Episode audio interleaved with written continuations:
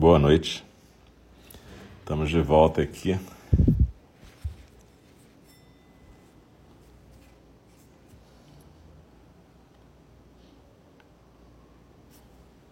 Boa noite.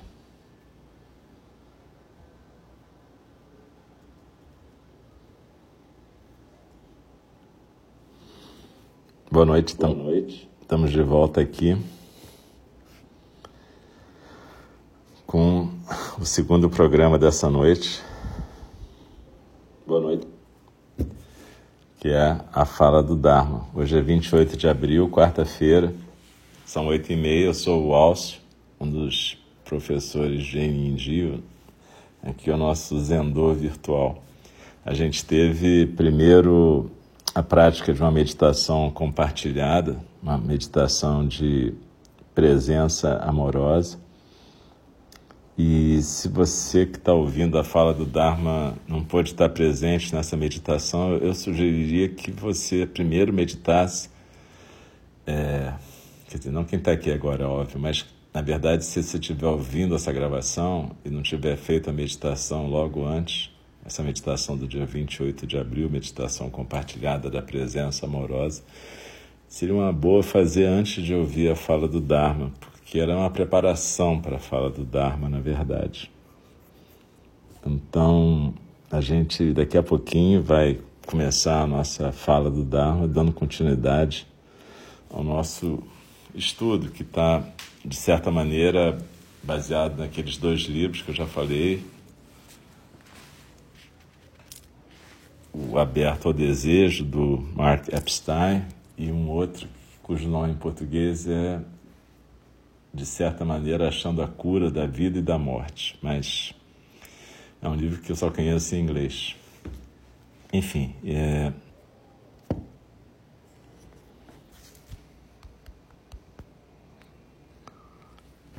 Não sei o que, que terá havido com o som.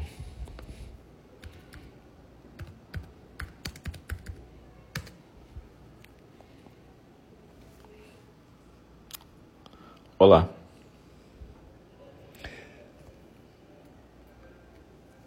Parece que o som voltou. Enfim, é por isso que a gente sempre começa um pouquinho antes também, para dar tempo de acontecer essas coisas. Por incrível que pareça, né? Às vezes acontece. E curiosamente, hoje eu não estou nem em Friburgo, no meio do mato, estou no Rio, por acaso, que eu vim tomar vacina, a segunda dose da AstraZeneca, acabou que eu fiquei aqui no Rio mais um tempo. Então, pelo jeito, com a net, claro, aqui da minha casa em Copacabana, aqui no Rio, também acontecem problemas de internet, não é só no meio do mato, né? Mas enfim.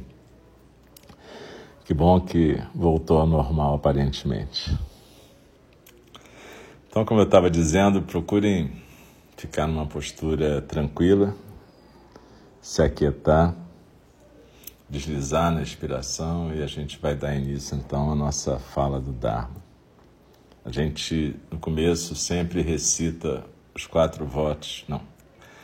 A gente sempre recita três vezes o verso da abertura do Dharma, que é para falar da nossa intenção de estarmos presentes e atentas.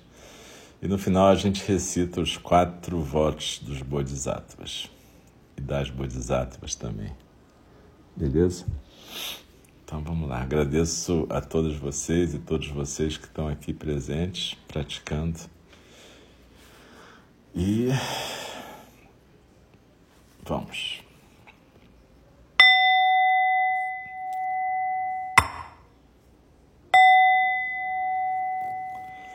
As criações são inumeráveis, faço o voto de libertá-las. Ter que começar de novo, porque pelo jeito a minha atenção já foi para o final hoje, mas esse não é o verso da abertura do Dharma. Desculpa.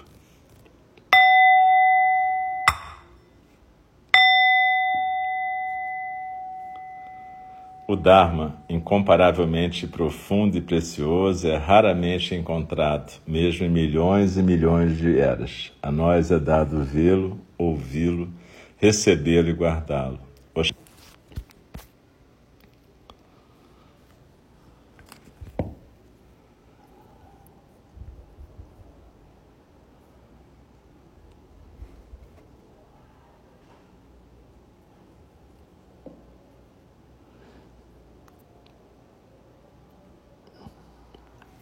Eu vou então ler um pedacinho aqui do Aberto ao Desejo. E o Mark então nos conta o seguinte. Há uma história nos anais do Zen que fala da delicadeza incomum com a qual o desejo é tratado na tradição budista. É a história fundamental do Zen, a história seminal, a lenda que conta a origem da tradição e o fragmento que contém a essência do todo. Como na maior parte dessas histórias, ao menos na tradição Zen, quase nada acontece. Nesse caso, poderíamos dizer que apenas duas coisinhas acontecem. A primeira é que Buda, durante um sermão num lugar chamado Pico do Abutre, segurou uma flor. Alguns relatos do evento especificam que a flor que ele ergueu para a multidão era um lótus dourado. A maioria dos monges presentes na grande assembleia não entendeu esse sermão. Nada havia sido dito, só uma flor havia sido mostrada. Apenas vendo que ele havia entendido,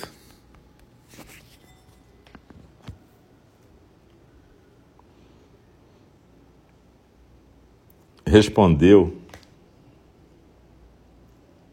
conforme algumas fontes.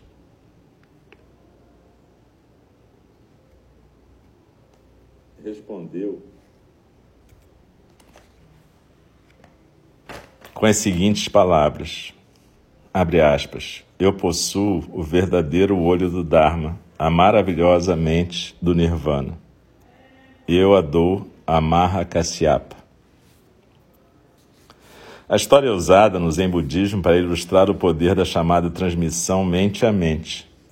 A passagem da compreensão do Buda sem o uso do vocabulário das palavras ou letras, de mestre para mestre, numa corrente inquebrantável até o presente. De acordo com as explicações usuais, o que Buda estava dizendo ao mostrar aquela flor é a experiência do assim é o fato de que o mundo e nossas ideias simplesmente são, da mesma maneira que a flor na mão de Buda simplesmente é. Alguns também observam que no mundo budista o lótus é um antigo símbolo da mente iluminada. No entanto, é possível que haja antes do seu sermão.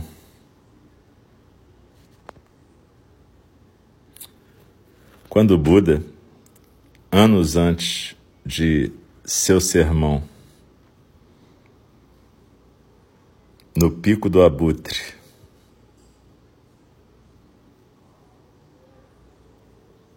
Buscava a própria iluminação. Conta-se que um personagem chamado Mara o tentador atacou-o e o testou repetidas vezes com suas flechas de desejo. Entretanto, Buda, a partir do poder da sua compreensão, transformou a chuva de flechas de Mara numa cascata de flores que caiu de maneira inofensiva sobre ele. As setas do desejo se tornam flores quando confrontadas por um Buda. A personificação de Eros na Índia, o cupido hindu, é um deus chamado Kama, que empresta seu nome ao Kama Sutra, cujo arco tem uma corda de abelhas unidoras e cujas cinco flechas são também feitas de flores afiadas, contas pelo desejo ardente. As abelhas e as flores dão uma ideia da natureza ambígua do desejo, sua capacidade de provocar extasiar, frustrar e realizar. O apelido de Kama, Madana, quer dizer o intoxicador. E em toda a Ásia, o lótus, particularmente, sempre representou a sexualidade feminina, por conta da sua óbvia semelhança com os genitais. Claramente não sabia como interpretar o gesto do Buda.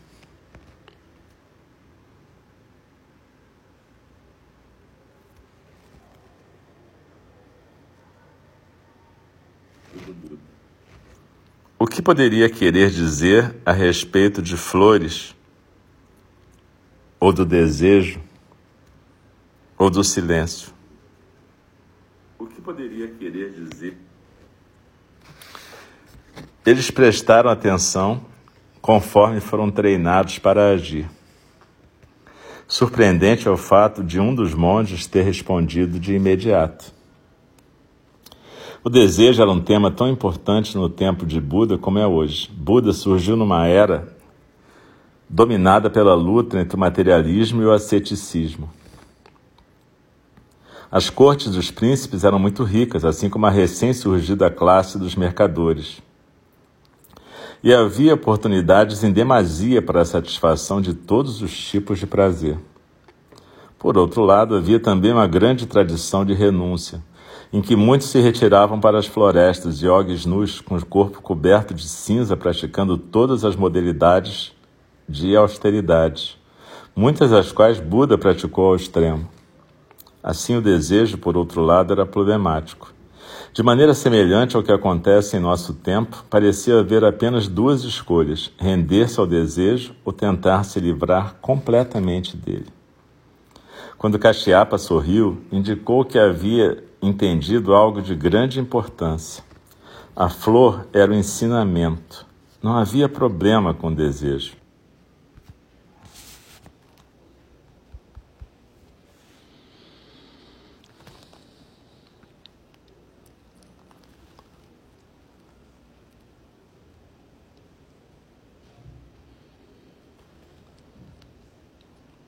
Então, então,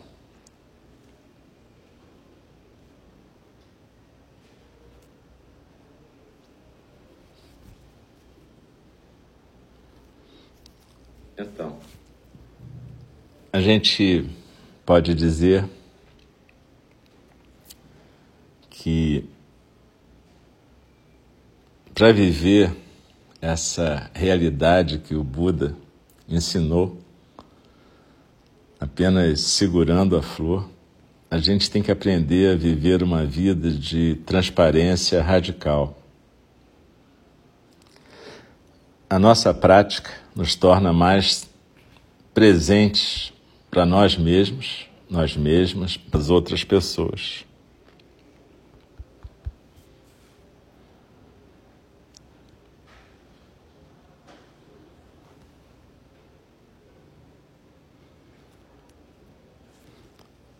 nossa presença transparente, ela deve ser capaz de manifestar corpo, mente e coração contínua e intimamente. Manifestar essa paisagem que é a nossa existência continuamente.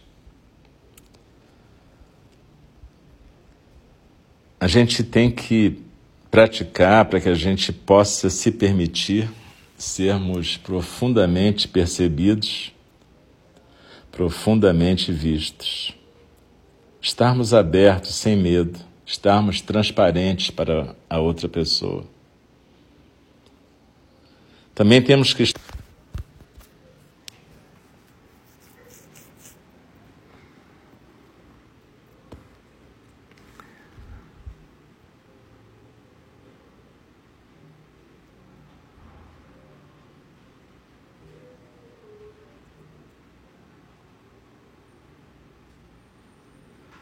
o Bodhisattva fica presente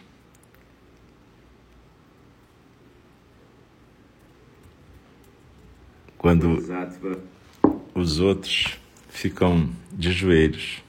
A nossa atitude tem que ser uma atitude de bodhisattvas, uma atitude que não foge de encarar a realidade da dor e do sofrimento, mas não cultiva a dor e o sofrimento.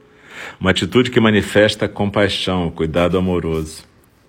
Uma atitude que aceita a causa e o efeito, que entende que tudo que a gente faz tem consequências, mas que não fica preso nisso. O Bodhisattva, a Bodhisattva é alguém que tem coragem para encarar a vida e estar tá presente naquela transparência radical que eu falei. O Bodhisattva ele é transparente para si e para os demais. O Bodhisattva ou a Bodhisattva não faz jogos amorosos ou jogos de qualquer tipo. E é por isso que ele não foge do sofrimento, não porque ele goste de sofrer, mas porque ele não tem medo de sofrer. O medo de sofrer faz com que a gente se prenda e se proteja e crie neuroses defensivas.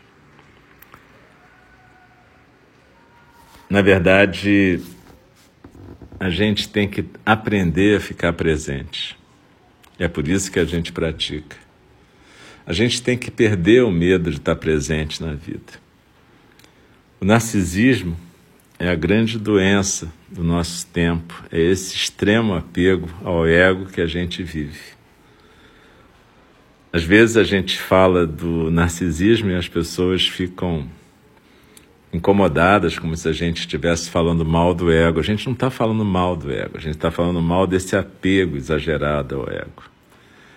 Então, às vezes, a gente vê até as pessoas falarem de problemas que elas estão passando e usarem esses problemas para se desculpar ou como pretexto para não poderem estar presentes nas situações que requerem a sua presença. Então, a gente tem que entender que o sofrimento faz parte essa dor faz parte da vida. Agora, se apegar a isso é apego. Se apegar a isso é simplesmente cultivar uma raiva que tem a ver com esse desejo do ego de não sofrer. Nessa hora, o ego confunde amor com apego. Na hora que ele confunde o se cuidar com ficar apegado a uma ideia de bem-aventurança permanente. Então a gente tem que prestar atenção na nossa intenção ao praticar. A gente não pratica para ficar livre de dor, a gente pratica para poder estar presente para tudo que aparece, seja a nossa dor, a dor do outro, e aprender a lidar e aprendermos a ser condutores do Dharma, deixar o Dharma fluir livremente, não nos tornarmos obstáculos por Dharma.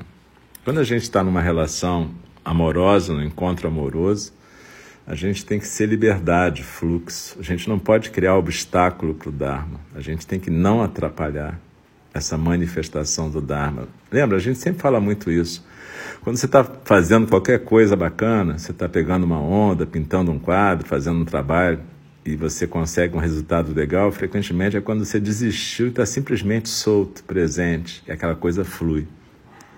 Que nem um artista, quando faz uma grande apresentação, ele não está preocupado, ele simplesmente deixa fluir a arte. Assim é um encontro amoroso. Quando a gente não está preocupado em alcançar ou prender nada, quando as duas pessoas estão nessa vibe de deixar acontecer o Dharma, é lindo. Mas se a gente confundir apego com amor, quer dizer, transformar o desejo em apego e o Dharma em karma, aí vai dar confusão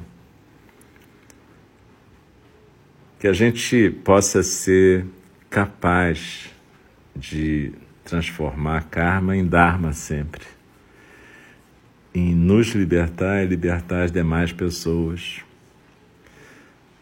Não acharmos que somos as pessoas sobrecarregadas e que o mundo está mais leve que nós. Na verdade, o Bodhisattva, a Bodhisattva, ela não se prende a uma ideia de sobrecarga, ela faz o que é possível dentro do seu limite. Sobrecarga tem muito a ver com a gente querer assumir coisas que a gente não pode assumir, com a gente ultrapassar nossos limites. Então, o Bodhisattva ou a Bodhisattva, ela não fica sobrecarregada, porque ela assume o que é possível no seu limite. Ela pode ficar cansada, ela pode ficar com todos os sentimentos humanos mas ela não se prende a essas reações afetivas, ela faz o que tem que fazer. Ao mesmo tempo, também é importante a gente entender essa carência de aprovação e afeto que a gente vive manifestando no mundo moderno através das mídias sociais. Né? A gente quer ser gostado, curtido. A gente fica preocupado das pessoas não ficarem zangadas conosco. O Bodhisattva, o Bodhisattva faz aquilo que precisa ser feito. Se as pessoas não gostarem ou ficarem chateadas, ele não pode fazer nada, mas ele não vai se guiar por esse tipo de termômetro. A ação dármica não necessariamente é a ação que todo mundo deseja, mas é a ação que é necessária. Para a gente poder fazer essa ação, a gente tem que estar sintonizado com o Dharma, e a gente sintoniza com o Dharma através da nossa prática. Então, se você não pode estar presente na meditação de hoje, eu sugiro que você dê uma escutada lá e pratique essa meditação junto com essa fala do Dharma. Eu sei que teve falhas no som, provavelmente, porque a internet aqui parece que não está legal. Mas eu tenho a impressão de que provavelmente uma parte interessante dessa fala está gravada. Então vamos lembrar desses pontos principais, né? Quer dizer, quando o Buda entrega a flor para Maha Kasyapa, Maha Kasyapa sorri. Provavelmente para o Mark, ele entendeu o que, que era o desejo, que o desejo fazia parte da natureza búdica e que você podia ter uma reação que é um sorriso, um sorriso compreensivo. E que através da prática a gente pode transformar o desejo em Dharma, o desejo numa prática de cuidado amoroso. E não ficarmos preocupados em criar defesas por conta da nossa vulnerabilidade. Vulnerabilidade é abertura, é capacidade de estar aberta para o mundo. E, evidentemente, a gente pode sofrer dores nesse encontro com o mundo. O Bodhisattva não é invulnerável, ao contrário, ele é extremamente vulnerável, ela é extremamente vulnerável porque ela é aberta para o mundo.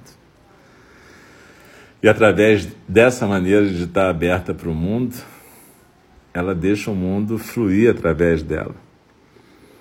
Uma vez me perguntaram qual era a maneira melhor que a gente tinha de se proteger dessas feridas do mundo. Não existe essa maneira. Não existe essa couraça impenetrável. O que existe é a possibilidade de, através da não resistência, a gente não opor resistência ao mundo, o mundo poder nos atravessar e nós podermos estar integrados no mundo. Isso quer dizer então que a gente não tem que ter limites e que a gente deve se sobrecarregar de tarefas e não, nada disso. Apenas quer dizer que a gente tem que estar aberto para o que está acontecendo em si e no outro. Cada uma de nós, cada um de nós é um polo de manifestação do Dharma. E o jeito que a gente viver essas manifestações do Dharma nas nossas relações, nos nossos encontros, é que pode facilitar o fluxo do Dharma ou transformar Dharma em Karma. Uma linguagem mais moderna, transformar a saúde em neurose.